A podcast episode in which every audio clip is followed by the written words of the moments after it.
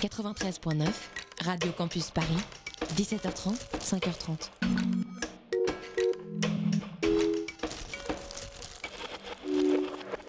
Tiens, Jackie, ben, j'ai reçu ton ordinateur. Parce qu'il y a- il doit y avoir un système. Je sais pas sur quoi t'as appuyé, tout à l'heure tu l'as ouvert. Ah voilà, ça y est, il y a marqué accueil, imprimante, modifier la fiche. Mais ils peuvent pas te faire venir quelqu'un. Annulé. Non mais ça fait rien du tout, ça fait de la musique. Qu'est-ce que c'est ce bordel là Ça y est, regarde, ça y est, ça y est, c'est bon. Numérix, l'émission qui interroge nos vies numériques dans un monde connecté. Euh, à moins que ce soit l'inverse. Sur Radio Campus Paris. Bonsoir, et si on se posait la question des questions, celle des origines? Mais oui, bon sang, mais c'est bien sûr, d'où vient Internet? Qui a eu l'idée de créer ce réseau sans lequel nous ne pourrions plus gérer de l'argent à distance? Trouver un chauffeur pour rentrer à la maison après une soirée trop arrosée, chatter avec nos amis, voire partager des photos de chatons, la passion secrète d'Emmanuel.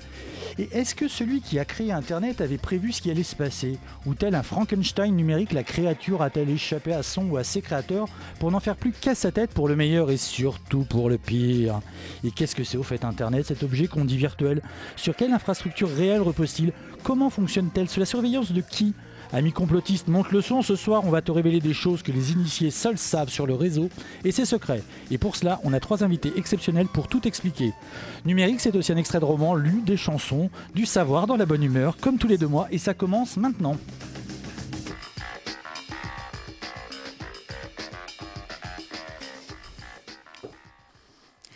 Ce soir, nous recevons un magnifique et brillant trio pour nous raconter Internet et comment ça marche. Et soyons fous, je vous les présente dans l'ordre inverse de l'ordre alphabétique. Vous êtes folle, hein. Ah, vous êtes folle. C'est dingue pour commencer. Alors, Camille Morel, merci beaucoup d'être euh, des nôtres. Vous êtes doctorante au Centre lyonnais d'études de sécurité internationale et de défense sur la question des enjeux stratégiques et juridiques des câbles sous-marins. Voilà, en Jacques-François Marchandise ensuite. Euh, vous êtes depuis 2007 le délégué général de la FIG. 2017. 2017. Tout augmente. Tout augmente. Le délégué général de la FIG, la Fondation Internet Nouvelle Génération, vous y participez depuis ses débuts à l'aube de l'an 2000. Et c'est un think tank, un do tank qui produit de la réflexion sur le numérique et son évolution. Enfin, Serge Abitboul, vous êtes membre euh, du collège de l'ARCEP, régulateur, le régulateur des télécoms, membre du Conseil national du numérique, directeur de recherche à INRIA, chercheur à l'ENS Cachan, et en fait surtout un grand spécialiste de la donnée, en particulier des bases de données. Ah, C'est vrai, sauf pour le Conseil national du numérique où je ne suis plus. Vous n'y êtes plus. Ben voilà, donc Le, le temps il fallait passe. bien une petite erreur. Ou- ou- ou- surtout que moi je vais en faire d'autres, donc c'est que la première. Pour commencer, on va, on va juste essayer de savoir si certaines idées reçues sur Internet sont ou non vérifiées selon vous. Alors, euh, je prends au hasard, bon, euh, puisque vous êtes spécialiste de la donnée, est-ce qu'il y a quelqu'un qui un jour s'est dit on va inventer Internet? Serge Abilboul. Alors, euh, ah oui, parce qu'on l'a, mais il faut quand même revenir un peu en arrière. Les... C'est assez marrant parce que quand vous regardez la science-fiction, on a prévu des tas de choses, mais euh, je me rappelle pas avoir vu de livre de science-fiction où quelqu'un prévoyait Internet. On, avait des trucs assez rigolos où les gens faisaient du visiophone en, en s'arrêtant de leur voiture, en allant dans, un, dans une boîte et en téléphonant de la boîte, et puis c'était comme ça. Euh, non, euh, n'était pas vraiment prévu par, euh, par des penseurs. Par contre, c'est quelque chose qui a été prévu par des chercheurs, qui a été à l'initiative de chercheurs. C'est des chercheurs qui, alors dans la recherche, on aime bien échanger des données, échanger des articles, échanger des informations. Et donc, euh, les chercheurs étaient quand même assez frustrés euh, par euh, le, fait qu'il fallait encore s'envoyer des papiers au XXe siècle. On, parle du XXe siècle, c'est il y, a- longtemps. Et ils ont commencé à trouver qu'il y avait peut-être des idées à partir de- de- des moyens informatiques et des moyens de communication pour pouvoir s'échanger des données de façon plus simple, euh, disons, euh, électroniquement. Et donc ça, c'est des chercheurs au XXe siècle. Ils ont trouvé de l'argent notamment euh, aux États-Unis avec, avec l'armée. Donc c'était financé par l'armée, mais c'est pas vraiment quelque chose qui a été fait pour, pour les militaires au départ. C'était fait quand même pour les chercheurs. Et puis en France, avec des projets comme, comme Cyclade, ça aussi, on a aussi beaucoup participé. Et, c'est comme ça qu'est né Internet. Con- concrètement, ils inventent quoi à ce moment-là? Alors ils inventent. Enfin, concrètement, eux, ils inventent. alors le, le- le- C'est concret ce qu'ils inventent. le problème est, quand même assez simple. Vous êtes à, euh, je sais pas, euh, au MIT, vous voulez échanger des informations avec euh, Stanford. Vous dites, ben, il suffirait d'avoir une connexion, alors là on parlera de connexion physique, euh, mais euh, peut-être aussi des connexions radio, qui relient les deux, et puis on va envoyer d'un ordinateur à l'autre des petits paquets, c'est-à-dire qu'on va, on va couper ce, fichier qu'on va envoyer, hein. ça peut être un film, ça peut être un, article, ça peut être ce que vous voulez, en petits paquets, et puis on va l'envoyer à travers les États-Unis, et puis bientôt le monde entier, pour, euh, pour pouvoir qu'à l'autre bout, ben, la personne qui reçoit va recevoir tous ces petits paquets, puis va les remettre dans l'ordre, et puis ça va faire l'information du départ. Donc c'est la si vous voulez, la conjonction entre deux technologies, la technologie de l'informatique, c'est-à-dire ces ordinateurs qui peuvent gérer de l'information, la numériser. L'idée, c'est que on n'envoie pas un signal continu, mais un, signal qui est fait de, de bits d'information. De 0 et, de 1. De 0 et de 1. Et puis, ce qui est bien, c'est que là, on peut envoyer n'importe quelle information à condition de la numériser sur ces, sur ces transports. Et puis, on va la reconstituer à l'autre bout. C'est très simple au départ, mais évidemment, il fallait avoir inventé les ordinateurs et toute la technologie de transmission d'informations. On enchaîne tout de suite sur une question qui fâche, euh, pour euh, qui veut, François Marchandise ou Camille Morel. Euh, il y a une différence entre Internet et le web. Le web est né 20 ans plus tard, en fait. Le web est né il y a 30 ans. Et ça, en fait, grosse surprise, on croyait que c'était la même chose, nous. Pas surtout moi. Et voilà, et en fait pas du tout. Donc Jacques-François Marchandise. en fait, c'est pas du tout la même chose. Vous pouvez, vous, pouvez avoir beaucoup d'autres usages d'Internet que ceux qu'on a par le web. Euh, L'Internet concrètement se caractérise par euh, des infrastructures euh, physiques, en gros, si je vais très très vite, de, de télécommunications, alors que le web, c'est une architecture d'information, en gros de pages et d'éléments d'information qui sont reliés entre eux par des liens le lien hypertexte dont on a aujourd'hui l'habitude, quand on clique sur un lien, on va sur une autre page, en fait on peut absolument utiliser euh, les standards du web entre nos ordinateurs à l'intérieur de cette pièce sans jamais que quiconque ait inventé l'Internet sur la planète. Euh, je peux tout à fait, depuis mon ordinateur personnel, installer un serveur web. On va utiliser euh, n'importe quelle technique de câble, de Wi-Fi, etc. Ça va jamais s'appeler de l'Internet, mais euh, vous allez pouvoir, par exemple, consulter sur mon ordinateur une copie de Wikipédia que je serai allé chercher. Je ne sais pas où, mais c'est complètement différent. Et en fait, ce qui s'est joué pendant des années, c'est qu'on a utilisé euh, tout un ensemble de réseaux pour télécommuniquer, euh, pour échanger à distance, pour se faire des mails, pour etc. Mais on, devait quasiment inventer la façon dont on reliait les informations entre elles. Euh, l'invention du web, ça a été vraiment l'invention de standards euh, qui ont fait que euh, si euh, Serge, Camille et moi, on, met en place un ensemble d'informations différents les uns des autres, on va savoir les relier et que si on est plusieurs centaines de fois qui nous sommes là, on va commencer à avoir ce qu'on appelle une toile, un web qui va s'étendre, qui va être une toile informationnelle. Et c'est qui qui invente tous ces outils pour ces outils de standardisation?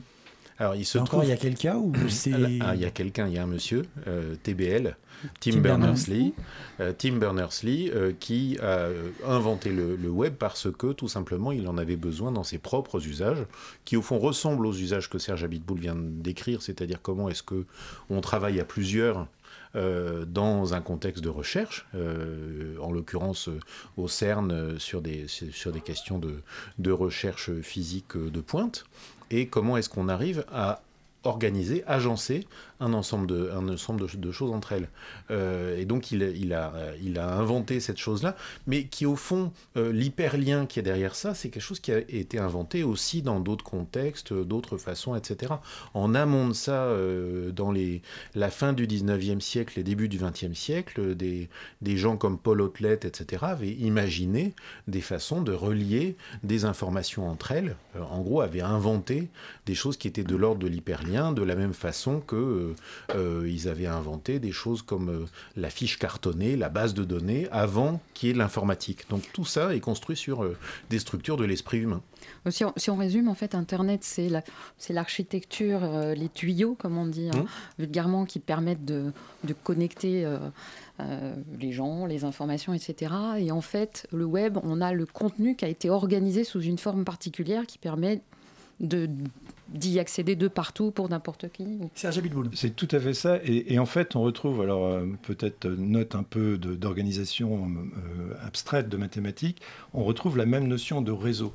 C'est-à-dire que Internet, c'est un réseau avec les machines qui permet les, aux machines de, de, de, se parler entre elles. Et le web, c'est un réseau de contenus, c'est-à-dire des contenus qui peuvent, des contenus informationnels qui peuvent pointer, comme, comme tu disais tout à l'heure, d'un contenu à un autre et, et vous permettre de vous promener d'un contenu à un autre et d'avoir accès à cette masse de contenu, de connaissances qui est considérable. Alors Camille Morel, vous avez écrit L'océan au cœur du réseau mondial dans un ouvrage collectif qui s'appelle La mer, Nouvelle Eldorado à la documentation française. Qu'est-ce que viennent faire ces câbles sous-marins dans cette histoire?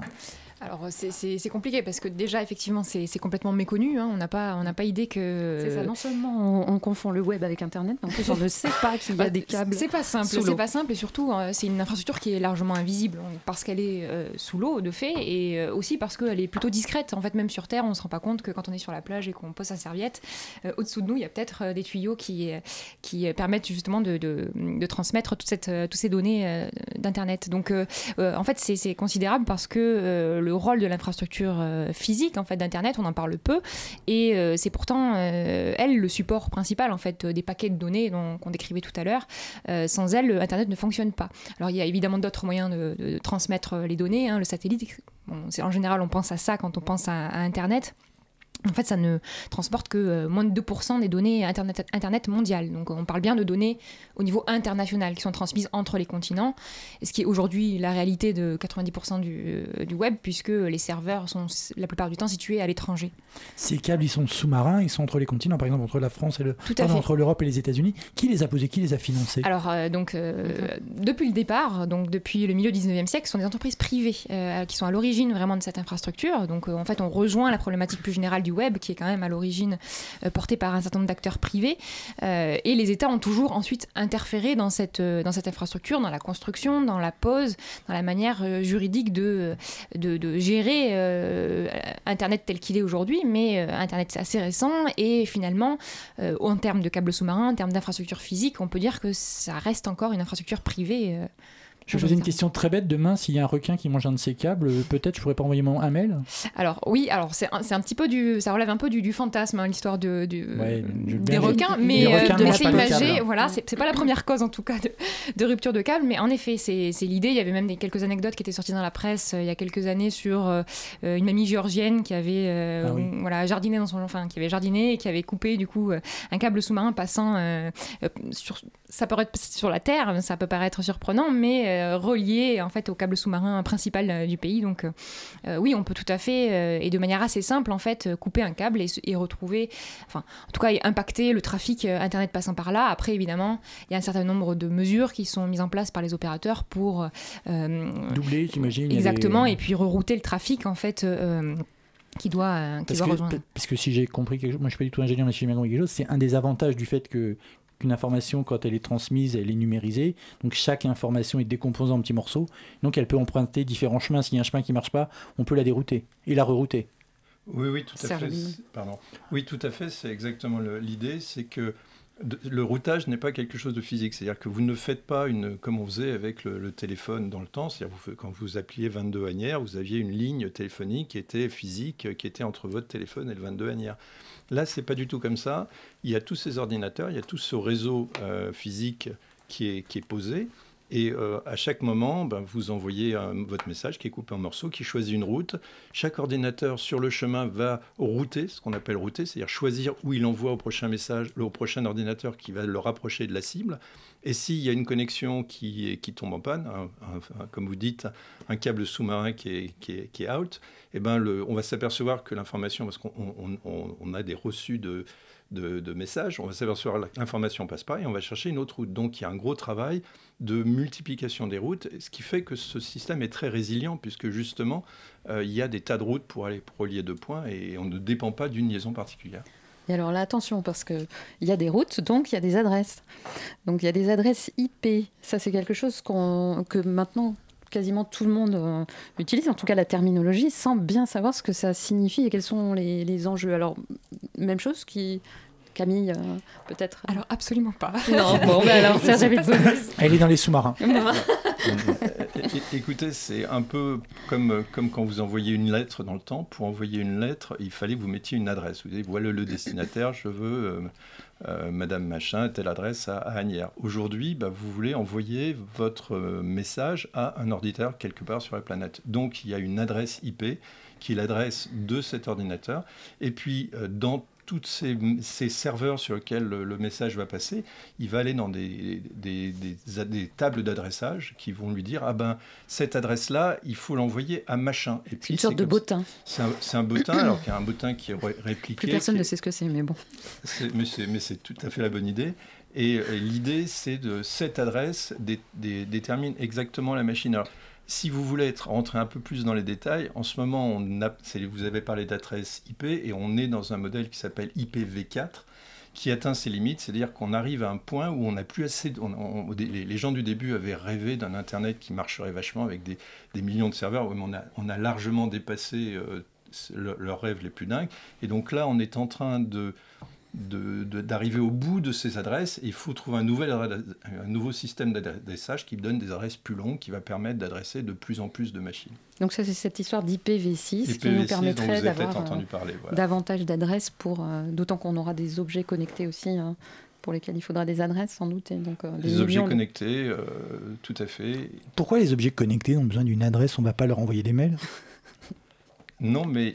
Merci pour cette question, Christophe. Et ils envoient, ils reçoivent de l'information. Euh, si on, de quoi on parle quand on va parler d'objets connectés? On va parler par exemple euh, d'un feu rouge qui va être connecté ou même d'un lampadaire qui va être connecté à un réseau euh, local qui va être un réseau Internet. Et il va se trouver qu'on va, on va pouvoir actionner des fonctions, on va pouvoir savoir s'il faut le réparer, savoir s'il faut le cadencer autrement en fonction des heures de la journée, savoir si, etc. grâce à son adresse. C'est un petit peu ce qui arrive d'ailleurs avec tout un ensemble d'objets qui rentrent dans nos maisons en ce moment et qui sont euh, bah, des, des, objets de la salle de bain, des objets euh, du foyer, des objets euh, par exemple du contrôle à domicile des, des personnes, qui, des, des, personnes dépendantes, tout un ensemble de... pour des tas de raisons, de santé ou autres. Mais nous, par exemple, ma balance connectée qui n'est ouais. pas Wi-Fi, qui est comme j'ai le nom m'échappe, qui, qui, marche en Bluetooth, ouais. elle est connectée mais oui. elle n'a pas besoin d'être connectée à Internet, elle peut être connectée à mon téléphone. Elle... On, on, va trouver des, des, balances qui sont connectées à l'extérieur et on va trouver des balances qui ne sont pas connectées à l'extérieur.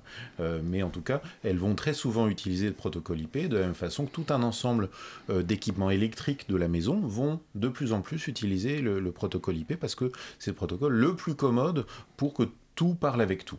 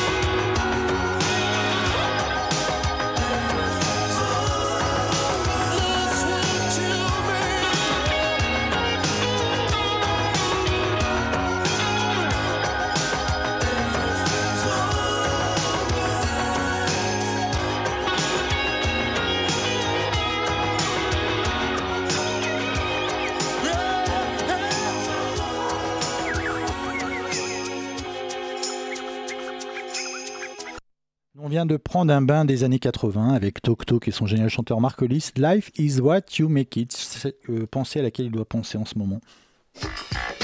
Numérix, une exploration au cœur des humanités connectées, un jeudi par mois, sur Radio Campus Paris. Vous êtes toujours sur Numérique, sur Radio Campus Paris. On parle de comment fonctionne Internet avec Serge Abitboul, Jacques-François Marchandise et Camille Morel.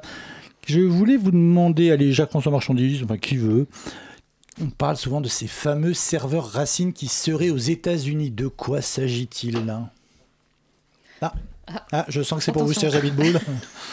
euh, oui, je peux prendre.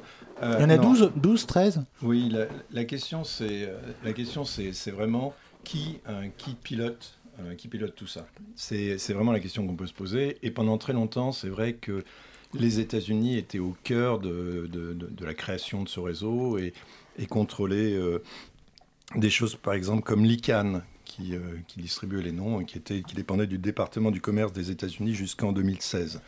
Donc l'idée, c'est qui, euh, a les sources de, de, ce, grand réseau, qui sait comment on va faire l'adressage. Et donc il y a des machines qui sont peut-être un peu plus importantes que les autres parce qu'elles ont le, elles, dé, elles, détiennent un peu la racine de, cet échange. Mais de, façon plus... Alors je suis peut-être un peu, un peu optimiste, mais pour moi maintenant, c'est un peu des épiphénomènes. Le, Internet est devenu quand même un, bien vraiment universel et il peut fonctionner euh, d'une certaine façon sans, sans qu'il y ait de pays qui soit vraiment une autorité sur ce, sur ce réseau. Ça veut dire qu'aujourd'hui c'est autorégulé, pour, pourtant on, on, dit que l'Afrique est moins bien connectée parce qu'elle n'a pas de câble sous-marin. Camille Morel, vous qui êtes la spécialiste des câbles. C'est vrai, l'Afrique est bien moins connectée euh, en termes d'infrastructures physiques euh, que le reste du globe, on va dire. Il y a d'autres zones qui sont peu ou pas connectées, mais l'Afrique en fait partie. Et Pourquoi a... Parce que personne ne veut payer Parce que c'est un continent pauvre Alors, ou ça rien à les voir Les investisseurs doivent trouver aussi leur compte et il faut qu'il y ait une rentabilité certaine dans euh, toute, toute entreprise privée d'investissement et donc donc les, les, les câbles sous-marins, s'il n'y a pas de demande suffisante en termes de trafic de données, euh, ne vont pas arriver sur le continent. Alors il y a des efforts qui sont faits, notamment financés par des fonds d'investissement, euh, des banques euh, d'investissement aussi, et puis des efforts politiques qui euh, disons, euh, font, font, vraiment l'effort d'accroître le nombre de câbles pour euh, augmenter la résilience et favoriser la connectivité des, des, des pays africains. Mais c'est encore euh, à la marge, on va dire. C'est pas une... Il n'y a pas des acteurs comme Google qui avaient eu des velléités aussi de connecter une partie de l'Afrique justement pour pouvoir. Alors, ça fait partie, de toute façon, là, les, les, les, fournisseurs de contenu arrivent sur le marché du câble hein, mm. de manière assez massive depuis quelques années. Et euh, aujourd'hui, ils ne relient que leurs infrastructures propres, c'est-à-dire leurs data centers. Donc, ça se concentre essentiellement sur transatlantique, transpacifique, euh, il y a quelques initiatives qui euh, ont vocation à aller vers l'Afrique. Néanmoins, voilà, ça reste vraiment mineur et on attend de voir surtout sur les prochaines années. Je pense que dans la logique, c'est quelque chose vers lequel ils vont aller, étant donné que la connectivité aussi en Afrique augmente beaucoup. On sait que les, téléphones portables sont euh, vraiment plus nombreux, par exemple, à personne en Afrique que sur le reste du globe, mais voilà, on n'a pas cette qualité de haut débit qui arrive sur le territoire africain malheureusement aujourd'hui. On peut trouver une carte de ces câbles? Oui, une, oui, tout à fait. C'est Télégéographie euh, qui le met en ligne. Et c'est assez impressionnant d'ailleurs, je vous invite à. Parce qu'il y en a de plus en plus, on voit que ça. Oui, on voit que ça évolue et ça évolue très vite. Euh, il y a vraiment une, une, croissance continue du nombre de câbles euh, sur Terre. Donc là, on est environ à 400 câbles sous-marins actifs ou un projet dans le monde. Euh, et la, la croissance est prévue pour être à la hausse pour les prochaines années encore. C'est-à-dire qu'au fur et à mesure qu'Internet se développe, les infrastructures physiques pour Internet se développe aussi. Alors oui, je pense que c'est un peu plus un peu plus compliqué que ça. Allez-y, mais... allez-y, allez-y, allez-y, Jacques-François Marchandise, je sais pas, vous voulez répondre oh, Non, mais pour, pour, aller dans le même sens que, que ce qu'a dit Camille, c'est-à-dire que euh, elle se développe aussi quand il y a une rentabilité. Euh, c'est-à-dire que euh, en Afrique, comme euh, en Europe, comme dans la plupart des continents, le, les, les, les, câbles vont arriver. Alors, je ne parle pas des gros câbles sous-marins dont Camille vient de, vient de parler, mais dès qu'il va falloir faire une desserte un petit peu plus fine, un peu plus proche des gens, et ça va surtout arriver dans les grandes métropoles, à des endroits où il y a une activité économique, à des endroits où les investisseurs vont trouver une rentabilité, ou à des endroits où, par exemple, les États, je pense à la Chine, je pense à l'Afrique du Sud, qui sont très actifs, par exemple, en, Afrique, vont trouver un intérêt géopolitique à, le faire. Et donc, ça veut dire que tout un, un continent peut toujours être connecté, ou un pays comme la France, qui est extrêmement bien connecté, peut toujours être connecté, on va quand même trouver euh, des zones blanches, des endroits où, où c'est pas solvable, et des endroits où vous aurez soit pas de réseau, soit un mauvais réseau parfois combiné avec un autre facteur qui est évident pour l'Afrique, mais qui est évident pour la Seine-Saint-Denis aussi, euh, c'est euh, la mauvaise qualité du réseau électrique.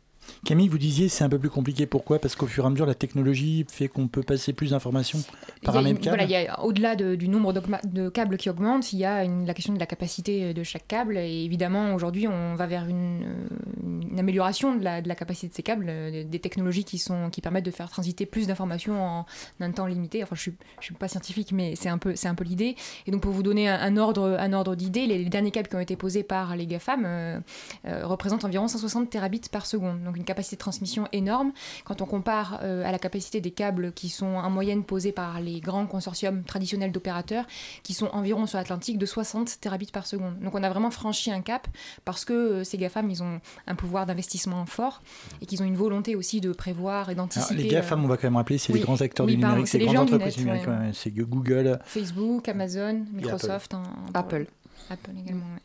du coup, juste euh, en fait, cette progression, elle vient de la qualité de la fibre optique. Là, on est très bas. C'est dans le. Est-ce que c'est c'est ça, c'est que Alors ça. il y a en partie, euh, il y a en partie ce facteur-là, c'est-à-dire que effectivement, euh, chaque câble est unique, est unique, pardon, et donc euh, évidemment, plus on a de, ressources et d'investissements, on va avoir une, fibre de meilleure qualité. Mais il n'y a pas que ça, il y a la technologie. Alors pour le coup, je suis pas du tout experte dans le domaine, mais il y a d'autres facteurs déjà à l'origine des câbles, puisque vous avez la longueur en fait des câbles sous-marins, mais vous avez aussi des infrastructures au sol qui vont permettre de de, lancer en fait, et donc qui ont besoin d'énergie électrique pour, justement pour être influencés vous avez des répéteurs, donc une technologie qui va permettre tout le long du câble de, renvoyer, exactement euh, avec de l'énergie électrique euh, le signal euh, dans la fibre optique. Et est-ce que la technologie de compression de, de, de, la donnée de base est toujours la même depuis le début? Est-ce que ça aussi, ça s'est amélioré, ce qui renforcerait l'efficacité? Ah Non, ça c'est... Serge Abitboul. pardon, oui, ça s'est clairement amélioré. les, les, techniques de compression font des progrès constants, surtout sur des, des, choses qui sont très gourmandes, comme par exemple la vidéo. Mais ce qu'il faut voir aussi, c'est qu'il euh, n'y a pas que le, transatlantique. En fait, le, transatlantique, c'est important pour aller chercher des informations aux, États-Unis, pour nous par exemple. Mais euh, il y a aussi tout un câblage en, fibre optique de tout, le pays, si on parle de la France, qui euh, demande une densification de, tout le pays pour, que, pour amener ça dans des, dans des quartiers, dans des zones qui étaient jusque-là pas couvertes. Donc ça, c'est important. Et il y a aussi quelque chose qu'il faut voir, c'est que en même temps qu'on densifie, en même temps que les, technologies euh, s'améliorent, que la compression s'améliore, que tout ça s'améliore, on a des, applications qui sont de plus en plus gourmandes et on a des comportements de plus en plus gourmands. C'est-à-dire que euh, avant, au début, moi j'ai commencé, on envoyait quelques mails et puis après on envoyait quelques fichiers et puis après on a commencé à, échanger de, la parole et des choses comme ça. Maintenant on, on, échange des vidéos et maintenant les gens trouvent normal de plus en plus de regarder une vidéo euh, sur leur téléphone qui est, qui est stockée euh, allez savoir où. Et tout ça, ça passe par, ce, par, ce, par ces systèmes, par, par Internet. Et c'est compliqué. Alors, il y a aussi d'autres techniques pour, qui font que finalement, on a assez peu à, aller récupérer de l'information aux États-Unis, parce que quand on veut une vidéo et qu'elle est un petit peu fréquente, on va la, stocker dans des centres plus, proches, de nous pour éviter justement la consommation euh, énorme et la latence qui serait de la faire venir depuis les, États-Unis. Donc, finalement, quand on, associe Internet au virtuel, on se met le doigt là, il y, a, derrière ça une industrie qui est des plus physiques et qui, est, vraiment très très concrète. Quoi. Je sais pas comment qui se caractérise par la consommation euh, énergétique. Hein. C'est, euh, si euh, Internet était un pays, ça serait la sixième, sixième consommateur mondial d'énergie. ce qui veut dire qu'on est vraiment dans du très très très matériel. ce qui veut dire que ça consomme de l'énergie, ce qui veut dire que ça, ça a une empreinte matérielle, ça a des, des conséquences et que, et que d'ailleurs ça pose des problèmes écologiques assez lourds euh, qui font que tout un ensemble de, d'acteurs sont en train de dire il faut qu'on, qu'on arrête cette course en avant, il faut qu'on aille vers une sobriété numérique parce que dans le monde de demain, on ne pourra pas se le permettre. Dans le monde de demain, on ne sera pas en mesure de euh, continuer à fournir cette croissance continue dont parle Serge à l'instant, avec euh, toujours plus d'informations qui vont passer par ces réseaux-là.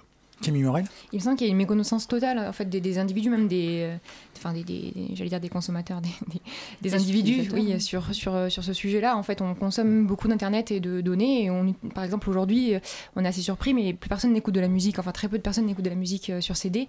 On va directement aller sur YouTube, écouter une playlist. Et en fait, ça consomme énormément parce qu'à chaque fois, évidemment, que voilà, vous, vous, regardez cette vidéo-là et vous avez un échange de données. Et donc, vous, avez, vous sollicitez les, les espaces de stockage et qui sont les data centers, sont les premiers Enfin, c'est des gros consommateurs. Euh, c'est vraiment quelque chose, je pense, sur lequel on n'est absolument pas. Il n'y a pas de sensibilisation qui est faite et la nouvelle génération n'est pas du tout sensibilisée à cette question. J'aime bien, vous dites la nouvelle génération, vous avez un peu près l'âge, pas Oui, j'en fais partie, mais j'en prends conscience assez récemment, donc je pense que ça illustre aussi. Alors peut-être deux petites questions par rapport à ça. Euh, euh, les, gros acteurs des data centers, les, les, GAFA, les Google, Apple, etc., ils ont été pointés du doigt il y a quelques années sur ce sujet-là. Est-ce qu'ils n'ont pas fait des progrès quand même? Et puis par ailleurs, euh, alors peut-être pas Internet, mais le web en tout cas, est aussi un outil d'amélioration euh, euh, par rapport à l'environnement. C'est l'autre côté. comment est-ce qu'on fait pour savoir quel est, quel est le, vrai, impact finalement la, balance ils, ont, ils ont fait des progrès, les grands acteurs, les géants, etc. Il se trouve que des, des, acteurs comme Google font plutôt partie, j'allais dire, des bons élèves en termes d'optimisation des ressources, sauf qu'ils optimisent pour faire croître.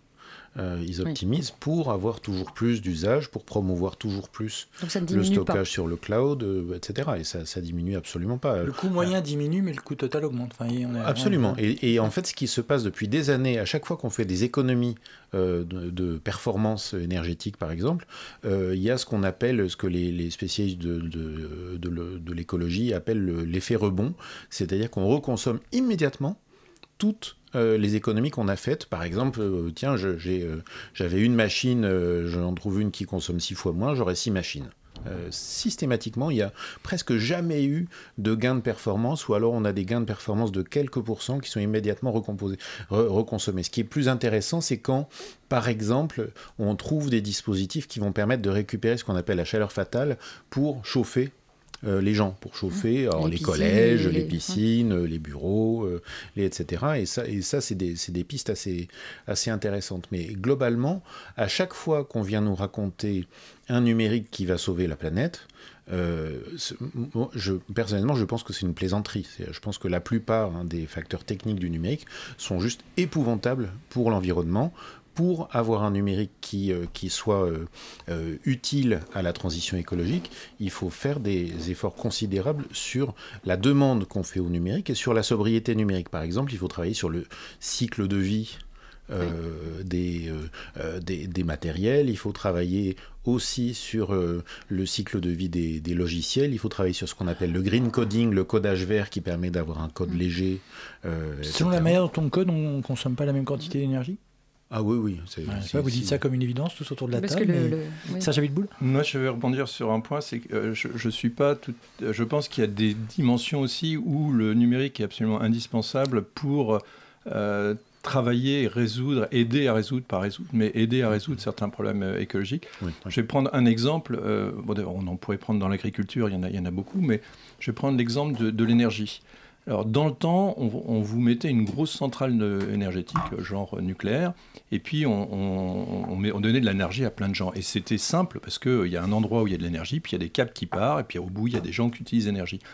Si vous voulez vraiment aller vers d'autres formes d'énergie, genre des énergies renouvelables dont tout le monde parle, euh, de l'éolien, de l'énergie solaire, etc., ça change complètement la donne. C'est-à-dire que vous n'allez pas avoir un, gros machin qui produit du courant, mais vous allez en avoir plein avec des contraintes qui sont quand même. C'est moins pratique l'énergie euh, renouvelable parce que euh, l'énergie euh, éolienne, ça marche pas quand il y a du vent.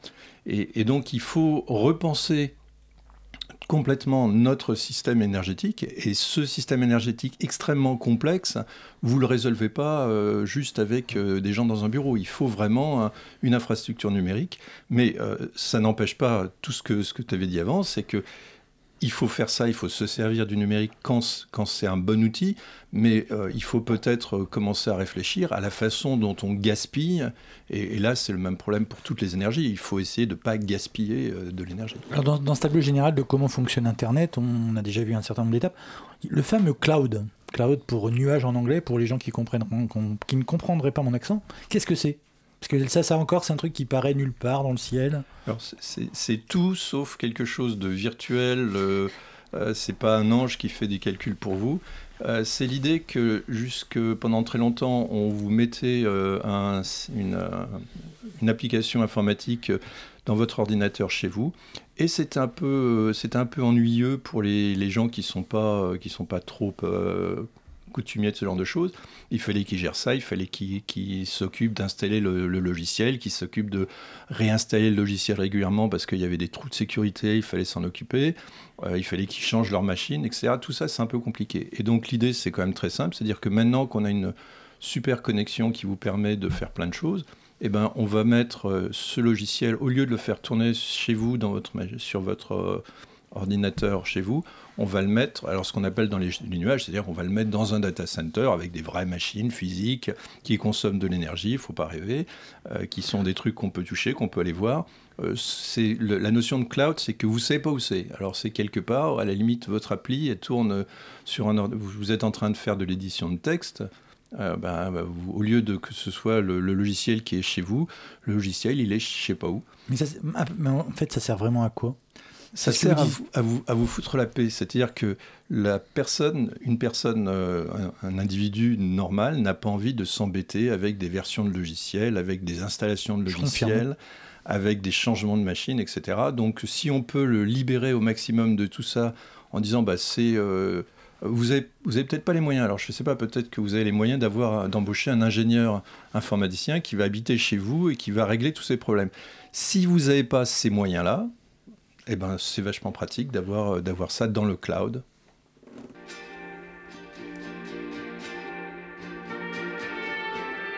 Radio Campus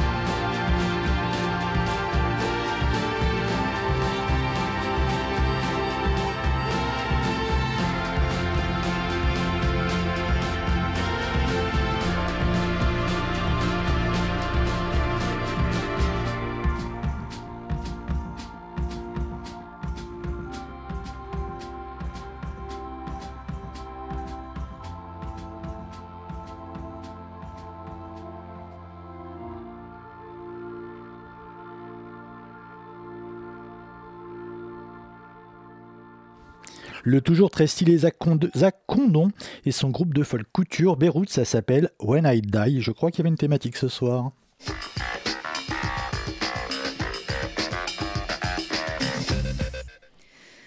Christophe va nous lire de sa douce voix Monsieur Kraft ou la théorie du pire de Jonas Lucher aux éditions Autrement. Je vais essayer de lire un extrait surtout. Tu ne l'es pas en entier?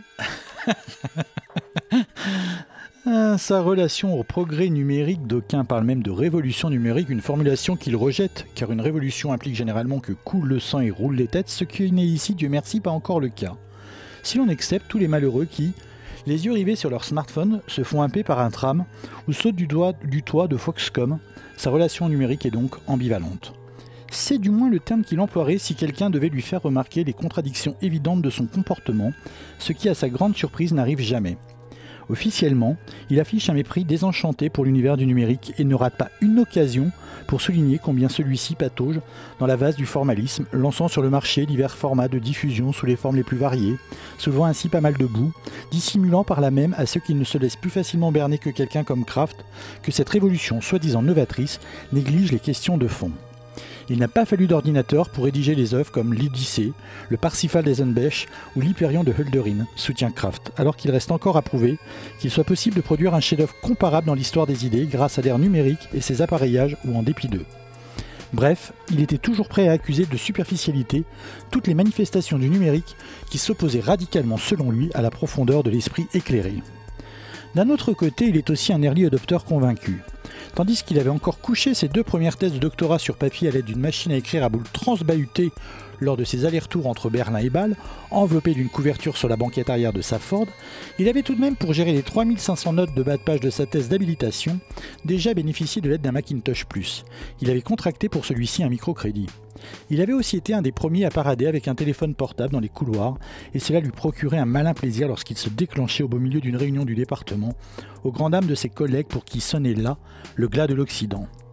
Kraft considère qu'il est de son devoir de citoyen de soutenir, avec l'achat d'appareils électroniques, l'économie nationale. Et à ceux qui émettent des doutes, il demande ce que la société ferait alors de tous ces jeunes gens venus du Sud, qui grâce au succès triomphal du téléphone portable, se rendent tous les matins, la barbe soignée dans les zones piétonnes les plus mornes, pour s'acquitter, motivés et de bonne humeur, d'un travail faiblement rémunéré dans les filiales des opérateurs de téléphonie mobile.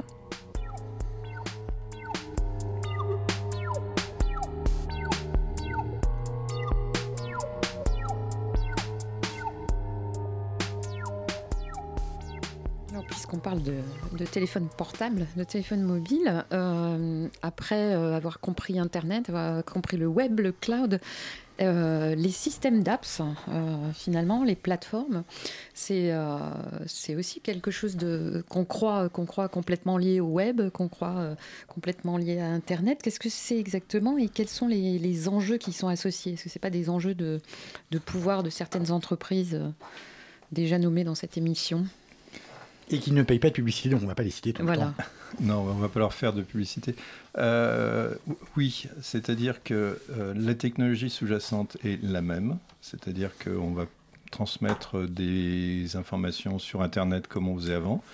Euh, sauf que l'idée là, c'est vraiment une idée commerciale, c'est une idée de vous capturer comme utilisateur. C'est-à-dire que sur le, le web, tel que l'avait pensé Tim Berners-Lee, euh, il y avait un côté un peu universel, c'est-à-dire que vous, vous, baladiez d'une page à l'autre, vous passiez d'un serveur à un autre, vous, vous, faisiez de la, ce qu'on appelait du surf ou surfiez le net, c'était génial.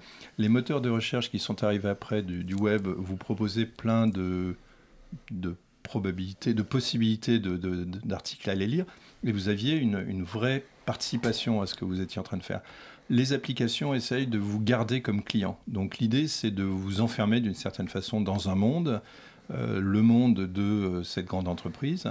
Donc on est complètement dans le commercial, on est sorti des grandes euh, idées du web, de l'internalisation des connaissances, de l'information. On est dans un monde purement commercial. vous avez chargé une application sur votre téléphone. Votre application, elle est super cool, elle est super utile, vous adorez, vous êtes vraiment content. Hein. Je suis un grand fanat comme tout le monde. Et eh ben on, va, essayer de faire que vous allez, euh, votre attention va, être, va rester le plus longtemps possible à l'intérieur de cette appli et surtout que vous n'alliez pas trop aller voir ailleurs parce que si vous partez ailleurs, on a perdu un client.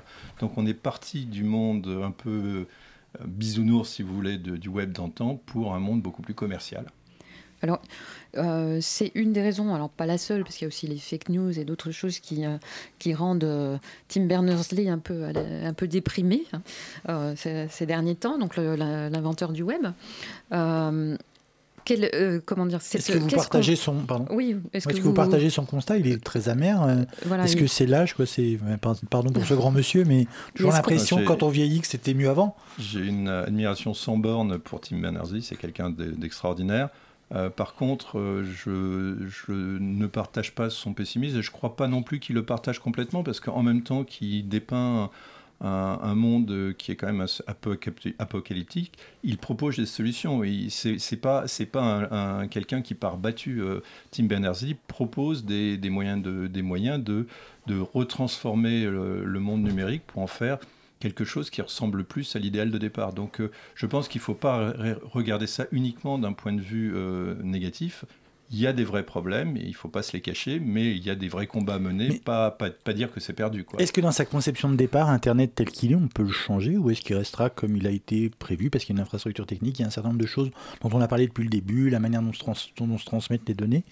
Il y, a, déjà pas mal de choses qui ont changé. Une des choses qui a, qui a changé dans, dans l'idée de départ, euh, aussi bien d'Internet que du web, euh, on est en présence de réseaux décentralisés. On est même, euh, pas décentralisés, mais acentrés. C'est-à-dire des réseaux dont le centre est partout et la circonférence nulle part.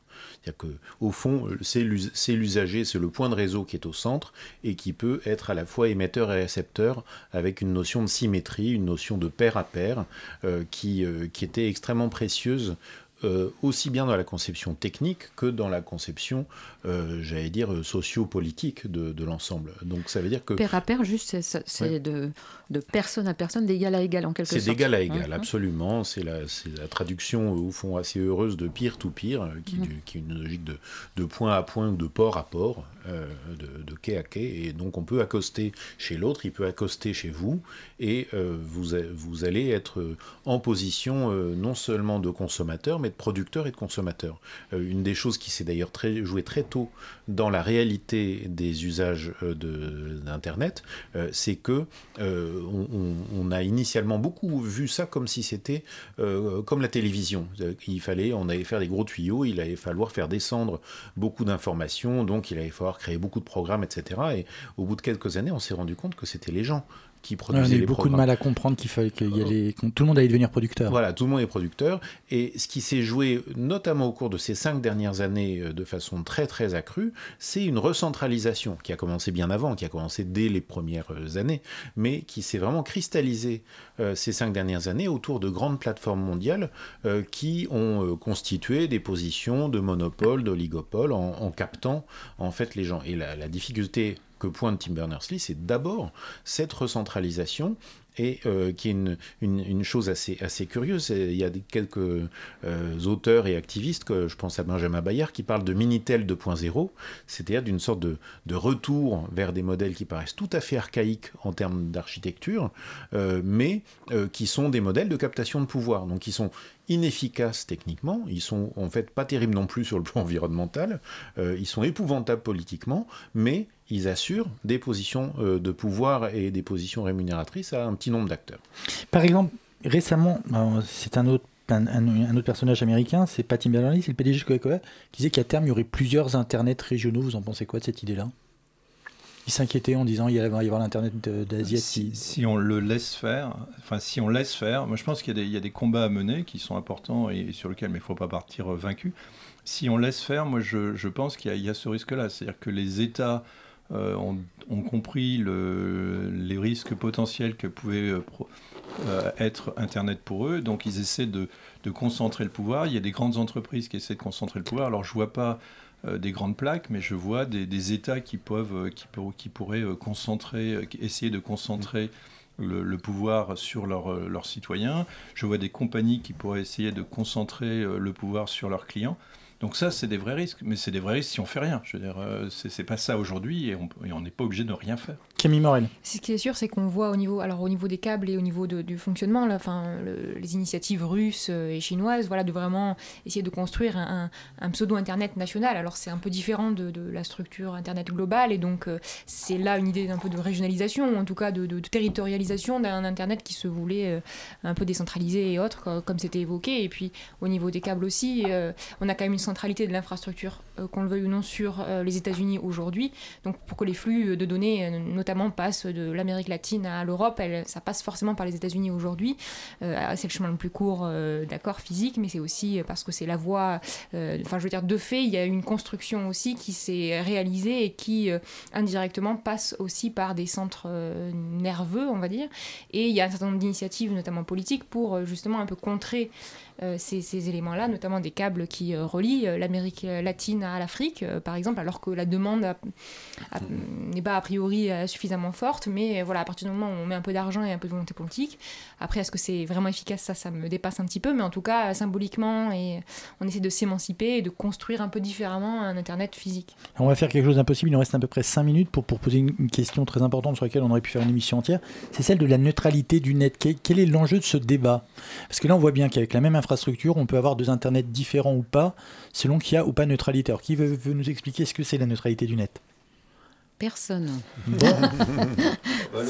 principe, le principe est, assez simple, c'est que Internet dit il ne doit pas y avoir de discrimination dans le transport du message, euh, ni en fonction de la personne qui émet, de l'émetteur, ni en fonction du récepteur, ni en fonction du contenu.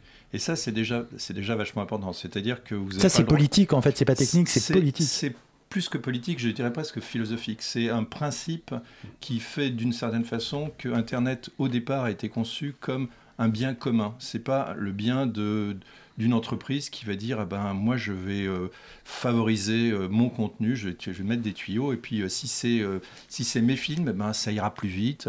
Ou un pays qui va dire bah moi je vais pas laisser passer les, les, les, les, films qui me plaisent pas ou les, les messages qui me plaisent pas. Donc le, le point de départ de la neutralité c'est un principe pratiquement philosophique qui est on ne doit pas discriminer sur tous ces critères-là. Et à partir de ça, quand vous le déclinez, vous apercevez que vous obtenez quelque chose qui euh, ne doit pas euh, privilégier l'un par rapport à l'autre. Et, donc aujourd'hui, c'est remis en cause notamment aux États-Unis. Qu'est-ce qui se passe aux États-Unis? Il y, a, en fait euh, constamment des, conflits de logique entre les gens qui ont des grosses. Euh, euh, qui, sont les opérateurs transporteurs des données et puis les gens qui ont des données à transporter. Donc chacun, chacun s'oppose là-dessus. Il y a, des, il y a des, guerres et des alliances économiques successives entre les uns et les autres qui vont consister à dire bon, bah, on va faire une voie rapide pour les gens qui peuvent payer le plus cher. Euh, est-ce que c'est judicieux de faire une voie rapide pour les gens qui vont payer plus cher? On peut, on peut euh, se, dire euh, pourquoi pas, mais on, rompt immédiatement les logiques que, que Serge Abitboul Moi, j'avais cru comprendre qu'il y a quand même des gens qui utilisent plus de bandes passantes que d'autres. Celui qui va regarder un film, ce serait peut-être peut-être pas illogique qu'il paye plus cher, puisque finalement, il prend plus de bandes passantes. Je sens que j'ai dit une horreur. Bah, d'abord, il y, a des, contrats qui vous permettent d'avoir une certaine quantité de bandes passantes. Ce n'est pas une violation de la neutralité, c'est juste une réalité. Par contre, euh, ce qui serait plus euh, anormal, ce serait de dire bah, si euh, Jean-François paye deux fois plus que moi, il aura le droit de voir des films en très bonne résolution et moi je pourrais pas. Mm-hmm. Ça, c'est pas, c'est pas acceptable dans la logique de voir Internet comme un bien commun et, là, on a franchi la, ligne rouge. Alors, vous parliez des États-Unis. Ce qui est important de voir, c'est qu'en Europe, en gros, c'est quand même respecté grossièrement. C'est quand même mm. plutôt une règle en Europe. Donc, donc c'est pas grave, on va terminer avec un questionnaire qu'on a l'habitude d'avoir. Euh, oui, je... un questionnaire qu'on a l'habitude d'avoir.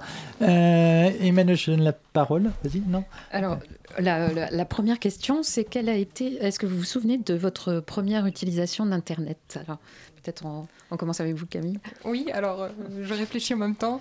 Euh, je pense que c'est euh, pour moi en cours de technologie. voilà, on avait des cours d'apprentissage à Internet et donc on avait dû créer une adresse mail laposte.net voilà, pour se former à apprendre à écrire et à diffuser ses mails. Jacques-François Merchandy moi, j'utilisais déjà un modem pour des communications à distance, mais il n'y avait pas encore d'Internet, et donc j'ai pris un abonnement, si ma mémoire est bonne, WorldNet, euh, pour faire la même chose, mais de façon euh, plus commode et avec d'autres interlocuteurs. Et vous, Serge Abitboul euh, Moi, c'était dans les années 70, quand j'étais étudiant aux États-Unis. Je faisais ma thèse là-bas et on envoyait, des, on s'échangeait des mails avec, avec nos collègues. Et j'ai été absolument euh, stupéfait quand je suis arrivé en France et qu'on m'expliquait que ce n'était pas possible. Donc, euh, c'était l'époque où il y avait encore un décalage entre la, France et les États-Unis. La dernière fois que vous avez utilisé Internet? En, pendant qu'on était en train de vous parler, j'ai regardé si j'avais des messages. François Merchandy. Euh, moi, dans la rue devant, j'ai regardé une histoire de transport. Et vous, Camille? La RATP, c'est pareil. La, la chose qu'Internet a apportée dont vous ne pourriez pas vous passer ah. euh, Le tout, moi je pense que c'est un tout, mais peut-être le, le, le, plus important pour moi, c'est l'échange d'informations avec mes collègues dans le monde entier. Moi, c'est l'accès à des ressources bibliographiques. Oui, j'allais dire euh, l'accès, ne pas avoir à ouvrir un dictionnaire et directement pouvoir. Euh, On a des intellos sort, ça se confirme. Et dernier tour, celle dont vous pourriez tout à fait vous passer. C'est plus facile. Euh, les... Je pense par exemple que voir des vidéos dans le métro, je peux m'en passer. les réseaux sociaux. Oui, je pense des vidéos dont on n'arrive pas à se passer alors que c'est complètement inintéressant. Je pense. Merci beaucoup à vous trois d'être venus. Tout de suite, Thomas, après, c'est MapMonde. Où nous emmènes-tu ce soir? Attends, tu m'as mis. On, on, va à Barcelone. On va à Barcelone, on va faire la fête? Euh, oui, oui, oui, pas mal de guitare, pas mal de musique électronique, c'est pas mal. Eh bien, super, merci. Tout de suite, c'est tout de suite après. MapMonde. C'était numérique, ce rendez-vous mensuel, euh, bimensuel, que dis-je, bimestriel, même consacré aux humanités numériques et proposé par le pôle sciences de Radio Campus Paris. On a lu un extrait de Monsieur Kraft ou la théorie du pire de Jonas Lucher. On se retrouve dans deux mois avec une nouvelle émission de numérique. J'ai oublié de dire qu'à la présentation, il y avait l'indispensable Emmanuel et le bafouilleur Christophe à la réalisation, l'irascible Antonin. Bonsoir à tous, encore dans deux mois. Merci beaucoup.